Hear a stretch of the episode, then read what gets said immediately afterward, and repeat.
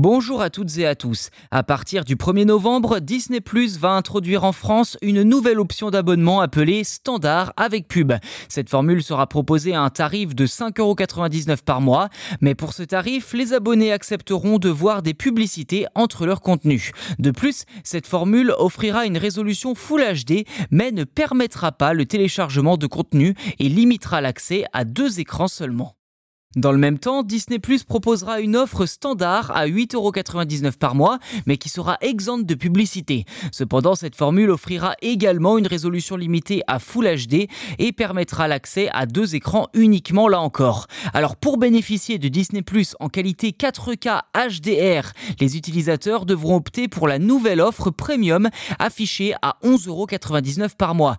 Une offre qui inclura également un son Dolby Atmos par opposition au son stéréo 5.1 des autres formules et permettra l'accès à 4 écrans. Notons que Disney Plus précise que toutes les personnes déjà abonnées seront automatiquement transférées vers cette nouvelle offre premium.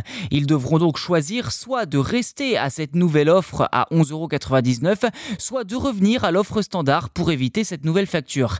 Et il est important également de noter que les abonnés actuels qui décident de ne pas changer leur formule d'abonnement seront facturés au nouveau tarif à partir du 6 décembre, soit un mois après l'entrée en vigueur des nouveaux abonnements.